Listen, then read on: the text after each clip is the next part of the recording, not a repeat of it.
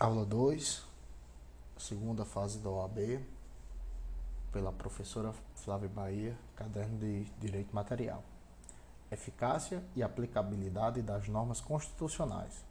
Um assunto sobre a eficácia e aplicabilidade das normas constitucionais foi estudado com maestria por José Afonso da Silva, ensejando a publicação de uma monografia específica sobre o tema em 1968.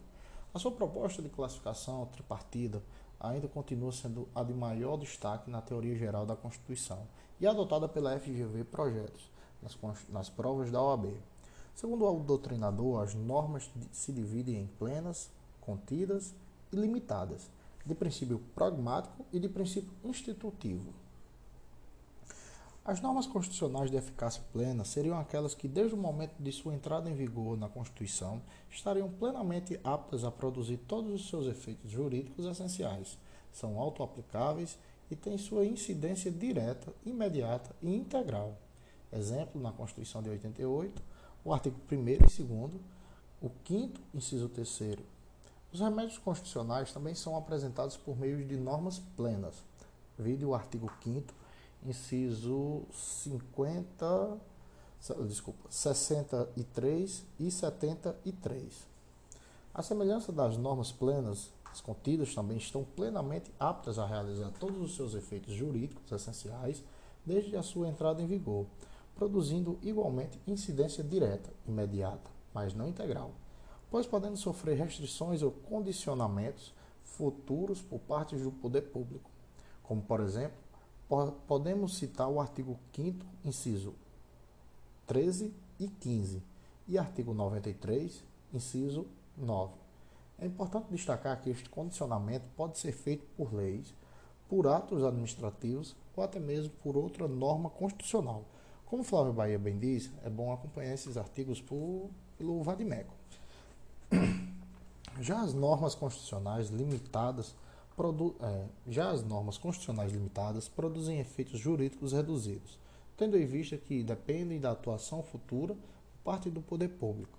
Dividem-se em pragmáticas ou institutivas, ou organizatórias. As primeiras traçam objetivos, metas ou ideias, que deverão ser delineados pelo poder público para que produzam seus efeitos jurídicos essenciais estão vinculadas normalmente aos direitos sociais de segunda geração. Exemplos na Constituição de 88, os artigos 196, 205 e 211. As últimas criam novos institutos, serviços, órgãos ou entidades que precisam de legislação futura para que ganhem vida real. Exemplo, o artigo 134, parágrafo 1 e 93, caput, ambos da Constituição de 88. Sobre as normas pragmáticas, Celso Ribeira Bastos afirma que elas seriam extremamente generosas quanto à dimensão do direito que disciplinam e, por outro lado, são muito avaras nos efeitos que imediatamente produzem. A sua, gra sua gradativa implementação, que é que no fundo se almeja, fica sempre na dependência de resolver-se um problema prévio e fundamental quem é que vai decidir sobre a velocidade dessa implementação? Trata-se, portanto, de matéria, segundo o autor, insuficientemente juridicizada. O direito dela cuidou sim, mas sem evitar que ficasse aberta uma porta para o critério político. A eficácia destas normas de conteúdo pragmático é, dever, é deveres complexas, por não apenas exigir a atuação efetiva do legislador, mas por depender de políticas públicas a serem desenvolvidas pelo governo, com fiscalização, orientação e pressão popular. Importante destacar que não há hierarquia entre as normas de eficácia plena, contida e limitada, e que todas elas produzem efeitos jurídicos, tais como servem como parâmetro do controle de constitucionalidade das leis, servem como parâmetro para recepção ou não recepção das normas anteriores e também serve como fonte de interpretação. Históricos das Constituições Brasileiras. Apresentamos uma análise sistematizada dos principais aspectos relacionados às constituições anteriores, como os relativos à sua forma de Estado, de governo, direitos e garantias fundamentais, e suas demais características essenciais. A Constituição de 1824, como forma de governo, ela é monárquica hereditário, constitucional e representativo. Quanto à forma de Estado, é unitário. As províncias não tinham autonomia. O Estado é confessional, ou seja, adota uma religião oficial, que é a católica apostólica romana. O voto é censitário, baseado em bens de raiz, ou seja, tudo que tiver valor financeiro. Desse modo, não só a aristocracia votaria, mas o comércio também poderia votar. Contém um extenso rol de liberdades públicas. Os poderes políticos reconhecidos pela Constituição do Império do Brasil são quatro: o poder legislativo, o poder moderador, o poder executivo e o poder judiciário. São excluídos de votar nas assembleias paroquiais os que não tiverem renda líquida anual de 100 mil réis por bens de raiz, indústria, comércio ou empregos. A Constituição viu bem como uma sociedade pouco dinâmica, em que a participação política era baixa, e por isso a mais longeva do país. A Constituição de 1891 tem como forma de Estado federal. O Brasil copia não só o modelo político dos Estados Unidos, como a estrutura do nome Estados Unidos do Brasil, federalismo atípico. A forma de governo, que é a República, o Estado é leigo ou laico, ou seja, mantém neutralidade religiosa em matéria constitucional. O Brasil passa por um processo de laicização ou secularização em razão da separação entre Estado e Igreja em 1890. Os poderes políticos reconhecidos pelas constituições republicanas são três: o legislativo, o executivo e o poder judicial, harmônicos e independentes entre si não podem se alistar-se eleitores para as eleições federais ou para os estados os mendigos e os analfabetos. As mulheres também não votavam. Fica abolida a pena de morte, reservadas às disposições da legislação militar em tempo de guerra. Trouxe o habeas corpus sempre que o indivíduo sofresse ou se achasse em iminente perigo de sofrer violência ou coação por ilegalidade ou abuso de poder concedido a Dom Pedro de Alcântara, o ex-imperador do Brasil, uma pensão que, a contar de 15 de novembro de 1889, garantar-lhe garantiria por todo o tempo de sua vida subsistência decente. A Constituição de 1934 foi inspirada na Constituição alemã de 1919, a Constituição Weimar. A forma de Estado é federal, a forma de governo é república, implanta a justiça do trabalho, a justiça eleitoral e o voto secreto. A primeira Constituição a consagrar os direitos dos trabalhadores, como a jornada de oito horas e a proibição do trabalho infantil. Prevê o voto, prevê o direito de voto às mulheres na Constituição, não pode alistar-se nem como eleitores os mendigos e analfabetos. E introduz um mandato de segurança individual e a ação popular no contexto no texto da Constituição. Constituição de 1937 foi inspirada no modelo fascista da Carta Ditatorial Polonesa de 1935. Foi extremamente autoritária, conhecida por Constituição Polaca. Além dos casos previstos na legislação militar para o tempo de guerra, a lei poderá prescrever a pena de morte para alguns crimes, inclusive os de homicídio cometido por motivo fútil e com extrema, extremos de perversidade centralizou poderes nas mãos do presidente, que indicava os governadores do estado e podia interferir no judiciário. Per Perdem-se os direitos políticos pela recusa motivada por convicção religiosa, filosófica ou política de encargos, serviços ou obrigação imposta por lei brasileira. A lei pode prescrever censura prévia da imprensa, do teatro, da cinematográfica da radiodifusão, facultando a autoridade competente proibir a circulação, a difusão ou a representação. A greve e o lockout são declarados recursos antissociais nocivos ao trabalho e ao capital incompatíveis com os superiores interesses da produção nacional. São dissolvidos a Câmara dos Deputados, o Senado Federal, as Assembleias Legislativas dos Estados e as câmaras municipais é declarado em todo o país o estado de emergência. A Constituição de 1946 É restabelecida a democracia. O Distrito Federal é a capital da União.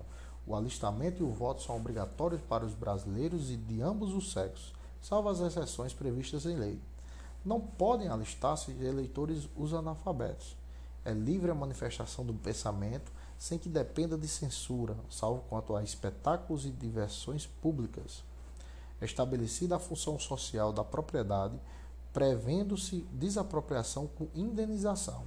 Não haverá pena de morte de banimento, de confisco, confixo, confico, com, confisco, nem de caráter perpétuo.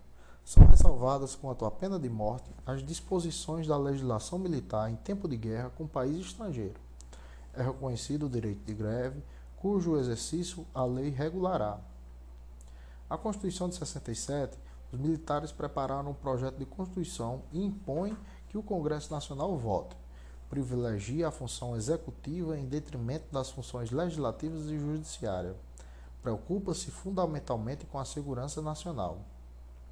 Estabelece eleição indireta para o presidente, aumenta o controle federal dos gastos públicos e dá ao governo poderes para reprimir crimes contra a segurança nacional, criação de suspensão de direitos individuais e políticos, modifica rigidamente o sistema tributário nacional e a discriminação de rendas.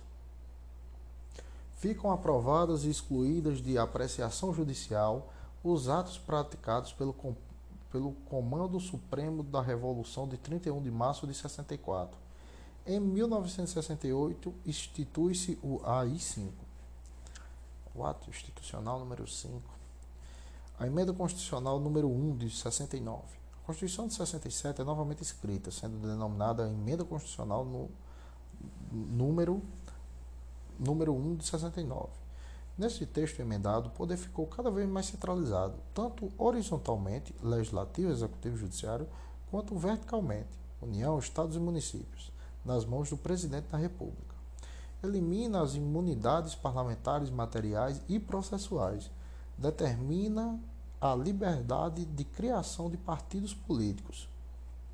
A emenda constitucional número 26, em 27 de novembro de 85, convocou a Assembleia Nacional Constituinte, que iniciou seus trabalhos em fevereiro de 1987. Neoconstitucionalismo partir do século XXI, passou-se a desenvolver uma nova perspectiva em relação ao constitucionalismo, chamada pela doutrina de neoconstitucionalismo, ou também de constitucionalismo pós-moderno ou novo constitucionalismo. De acordo com Weber, de Moura, Agra, o neoconstitucionalismo tem como uma de suas marcas a concretização das prestações materiais prometidas pela sociedade, servindo como ferramentas para a implementação de um Estado democrático social de direito ele pode ser considerado como um movimento caudatório do pós-modernismo. Dentre suas principais características podem ser mencionadas positivação e concretização de um catálogo de direitos fundamentais, a onipresença dos direitos, dos princípios e das regras, a inovação hermenêutica, a densificação da força normativa do Estado e desenvolvimento da justiça distributiva. No constitucionalismo moderno, a diferença entre normas constitucionais e infraconstitucionais era apenas de grau. No neoconstitucionalismo, a diferença é também axiológica, a Constituição como valor em si. De forma objetiva, Pedro Lenz aponta como pontos marcantes do fenômeno a Constituição como sendo centro do, sistema, norma jurídica, imperatividade e superioridade carga, valora, carga valorativa, que é a axiológica, dignidade da pessoa humana e direitos fundamentais, eficácia irradiante em relação aos poderes e mesmo aos particulares, concretização dos valores constitucionalizados e garantias de condições dignas mínimas. Os fenômenos do direito constitucional intertemporal. Revogação global. No Brasil, em um ordenamento constitucional novo e as normas constitucionais anteriores, em regra sempre se operou o fenômeno da revogação global. Significa dizer que a Constituição nova revoga a Constituição que a antecedeu, deixando-se esta última de produzir seus efeitos jurídicos. Como são normas de mesma hierarquia e versam igualmente sobre matéria constitucional, aplica-se o princípio geral do direito no sentido de que a lei nova revoga completamente a anterior O fenômeno é simples de entender se considerarmos a instabilidade da vida política do país, no contexto que sempre oscilou entre regime ditatorial, civil ou militar, com a pseudo-democracia. Nada impede, entretanto, com base na liberdade jurídica do poder constituinte originário, outro fenômeno, outro fenômeno venha a ser adotado no Brasil. Quanto à extensão, a revogação poderá ser total, a abrogação parcial, a derrogação. Portanto, quando uma nova Constituição é promulgada, salvo disposição em sentido contrário, haverá revogação total do, do texto constitucional anterior. Desconstitucionalização. A desconstitucionalização ocorre quando a nova Constituição dispõe que alguns dispositivos de ordem constitucional anterior serão mantidos válidos perante o novo ordenamento, mas não sob a forma de Constituição, e sim sob a forma de nova norma infraconstitucional. Não é um fenômeno automático e, para acontecer, deverá vir expressa no novo texto constitucional. Vacatio Constitutionis. A Vacatio Constitutionis é o período de tempo entre a publicação de uma nova Constituição e a sua entrada em vigor. Não é, em regra, adotado no país, muito embora a Constituição de 67, promulgada no dia 24 de janeiro de 67, o tenha estabelecido expressamente, o artigo 189. Esta Constituição será promulgada simultaneamente pelas mesas das casas do Congresso Nacional e entrará em vigor no dia 15 de março de 67. Ressalta-se que a Constituição de 88 entrou em vigor na data de sua promulgação, não estabelecendo o referido fenômeno, não existindo uma cláusula estabelecendo a vacato Entende-se que a vigência é imediata a partir de sua promulgação. Durante a vacatio, toda norma que tenha sido criada e que contraria as normas constitucionais já existentes será inválida, ainda que esteja de acordo com a Constituição promulgada, mas não em vigor. De outro lado, as leis que tenham sido promulgadas nesse período em conformidade com as regras constitucionais vigentes valem enquanto durar o vacatio mas ficam revogadas com a entrada em vigor do novo texto constitucional, caso não estejam em conformidade material com a nova Constituição. Recepção e não recepção. A recepção é um fenômeno de natureza material, porque não analisa o processo legislativo que fundamentou a elaboração da norma, fixando-se na verificação de seu conteúdo. Pois, se o olhar da Constituição sobre o ordenamento anterior fosse muito rigoroso, pouquíssimas seriam as normas efetivamente recepcionadas. Além do que, a norma que vai reger o processo legislativo é que existia no momento de sua elaboração, a tempus regiuatum, tempo regiuatum, e as normas de uma Constituição futura. Por isso, a recepção vai analisar o conteúdo da lei. Se esta for compatível com os princípios e regras da nova Constituição, vai ser mantida. Não sendo compatível, será afastada deixando de produzir seus efeitos jurídicos. A recepção é um fenômeno automático. As normas anteriores, incompatíveis formalmente com a nova Constituição, serão por elas recebidas se houver compatibilidade material e passarão a ter o status formal determinado pelo novo ordenamento constitucional. Podemos citar, por exemplo, como o Código Tributário Nacional, que foi feito sob a forma da lei ordinária e a Constituição de 88 determina que as normas gerais tributárias sejam tratadas por lei complementar. As normas não são não compatíveis materialmente com a nova Constituição não serão recepcionadas, em face da incompatibilidade material da norma pré-constitucional com a nova Constituição. A lei anterior deixará de produzir seus efeitos jurídicos por força da revogação. Portanto, destacar que o parâmetro de recepção ou de não recepção não se esgota na Constituição originária, mas abrange também as normas constitucionais derivadas. Repristinação. De acordo com o artigo 2 parágrafo 3 da Lei de Introdução às Normas do Direito Brasileiro, uma lei validamente revogada não volta a produzir efeitos jurídicos com a revogação da lei que a revogou. Esse é um fenômeno salutado de sucessão legislativa no país. A sociedade muda e as normas precisam acompanhá-las sob pena de descompasso temporal entre a realidade e as leis. Entretanto, conforme a parte inicial do dispositivo da lei sob análise, é possível que, mediante a disposição expressa, a lei nova revogará, revogadora de outra, que revogou a que a antecedeu, repristine, restaure os efeitos jurídicos de uma norma já revogada, realizando o fenômeno da repristinação.